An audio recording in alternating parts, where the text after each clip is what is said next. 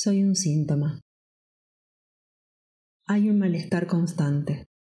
Las cosas se empañan, los sueños son densos, la atmósfera es frágil. La incomodidad se revela en ese rostro multiplicado. El límite es borroso y los recuerdos indescifrables.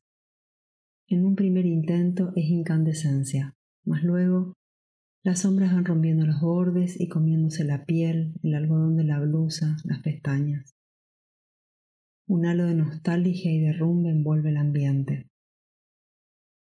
Agujeros, manchas, ausencias, una búsqueda que fatiga y se cuela en el espíritu. Ella siente que es su propia enfermedad. Soy un síntoma, cree. En algún punto lo es. Percibe que es más que eso, claro, aunque no hoy. Es de noche.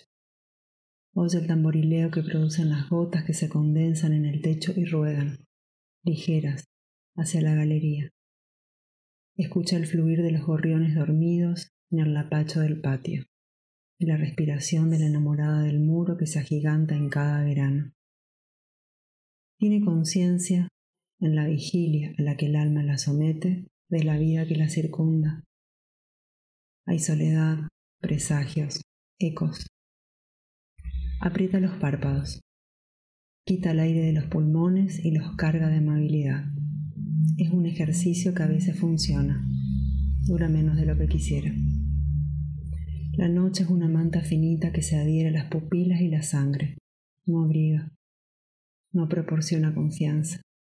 No atenúa esa sibilancia que se desmadra dentro suyo y genera una opresión de vidrios rotos.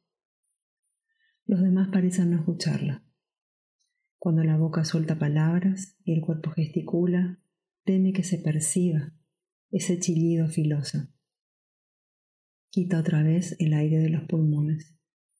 Ahora, frente a su propia imagen indefinida, desencajada, la rigidez cede. El rostro, el suyo, es opaco.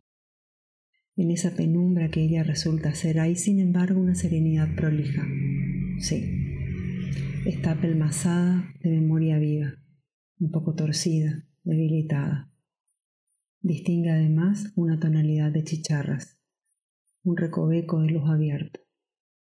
Esa filtración porosa alimenta al resto. Late, tibio, musical, un indicio de que el círculo se pone en marcha.